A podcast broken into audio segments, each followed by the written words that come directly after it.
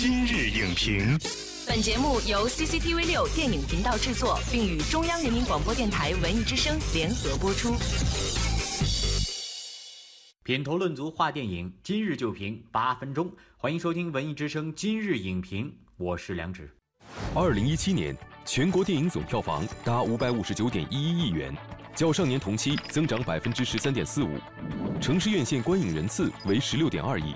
比上年增长了百分之十八点零八，银幕总数已达到五万零七百七十六块，稳居世界第一。二零一八年伊始，电影热度依旧不减，与其他行业间跨界合作不断推进，电影产业正在努力推进由注意力向影响力的转变。本期今日影评邀请经济学家马光远为您评析电影如何实现注意力经济向影响力经济的深化发展。首先要欢迎马光远老师做客今日影评。主持人好，今日影评的各位观众大家好。我们要向马老师首先请教两个词儿哈，什么叫注意力经济？什么又叫影响力经济？注意力经济呢是互联网专家凯文凯利在他的叫《必然》的一本书里边，他就谈到，那因为现在信息特别发达，你可以选择的东西特别多，那么信息最终它需要吸引大家去看它。如果你能够吸引我的眼球的话。你等于是吸引了我的注意力，所以把注意力的有限跟信息的无限之间的这种供求关系构成的经济关系叫注意力经济。那影响力经济呢？影响力经济，我想这样的，它可能更是一个更全方位的一个概念，不仅仅指的是你做一些吸引眼球的东西，更多的是品质、内涵各个层面造成的从内到外的这种持久的影响。我觉得它比注意力经济。其实它的内涵可能要更深一点，会高级一点。对对，进阶版。对，如果我们讲电影的话，注意力经济是什么？注意力经济可能就打几个明星牌。那么影响力是什么？就找几个老戏骨，他演出了一部经典。对于电影来讲，不仅仅要关注注意力，更多的还要在影响力层面多下功夫。马老师是作为经济学家哈，其实给了很多电影创作者一个特别好的开年的建议。我是电影观众啊，不仅是说要关注注意力，或者说我们要把给注意力投入的可能过大的关注度，要更多的挪到影响力，会更持久，会真正的产生跟经济之间的联动的效应。呃，我觉得更多的还是你的导向是什么？比如说电影产业发展到今天为止，我觉得统计票房是有问题的，票房是 GDP，没有 GDP 是不行的，但是 GDP 不是万能的。我们过于关注票房对电影产业本身的发展，它是一种伤害。我们更多的应该看什么？不是说它这个档期它赚了多少票房，更多的应该看它的持久影响力有多少。我们更多的是怎么样去打磨一个产品，怎么样让它真的持久的成为一个 IP。所以我们讲注意力经济，如果说你玩到极致的话，它会变成影响力。聊到现在哈，马老师已经给了我们两个非常重要的结论。而进一步来说，评价一个影响力产品的指标，又不等同于票房，它的票房。对，影响力产品的影响力应该是一个多元维度的评价。对对，马老师，这个您给我们讲讲。比如说这个作为注意力产品也好，影响力产品，它除了这个票钱，还有哪些东西？它其实都是跟经济是联动在一起。第一个是电影产业作为文化产业的一个组成部分。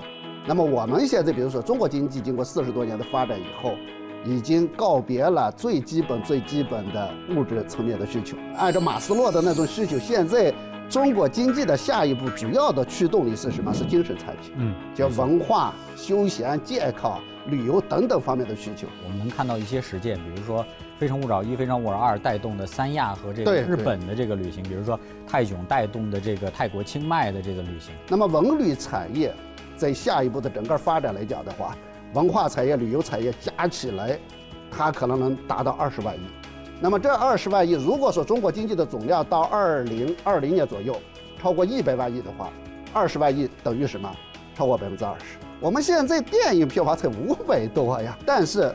电影产品本身，它的更大的价值在哪里？它是一个影响力经济。比如说，一个电影产品出来以后，如果真的好的话，会衍生出一系列的产品。美国现在电影到今天为止，电影在整个创造价值里边比重可能就是百分之三十，百分之七十都是其他的衍生品带来的一些东西。事实上，在电影领域，更多的一个效应，我觉得这是一个长尾效应。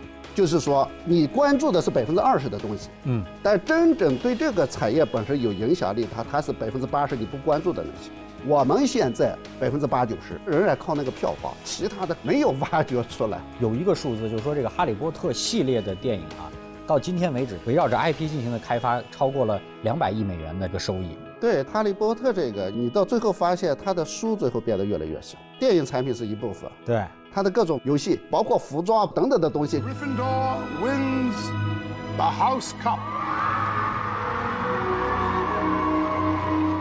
是不是这些都是您刚才讲到的这种全产业链开发，由电影来带动的经济的发展？我觉得是一个拓展，就是说它本质上仍然是个电影产业、文旅产业、大电影产业。这种跨界的合作其实是一个必然，跨界能够衍生出很多东西。所以我觉得到今天中国经济到了这个新的时代以后，大家看到的是一个衍生的效果。对电影人来讲，对电影产业来讲，都是一个非常好的时代。我想在这个时代，如果说创造不出好的作品，讲不出好的故事，那是真的辜负这个时代。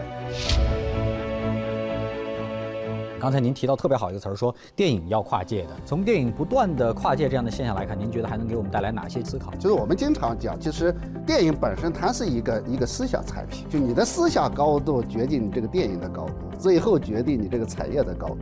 你这个产业最终能够玩到多大，跟你的思维是有很大关系的。美国电影产业到了今天为止，他在做每一部电影作品的时候，他各个层面的人都会来。你比如说拍一部电影，然后每个产业的人都会发现这个商机，他早都做好准备了。所以我觉得，就是目前来讲的话，一方面要精益求精啊，在你这个行业里边你做到极致，但同时听听我们这些外行人在说什么，怎么看。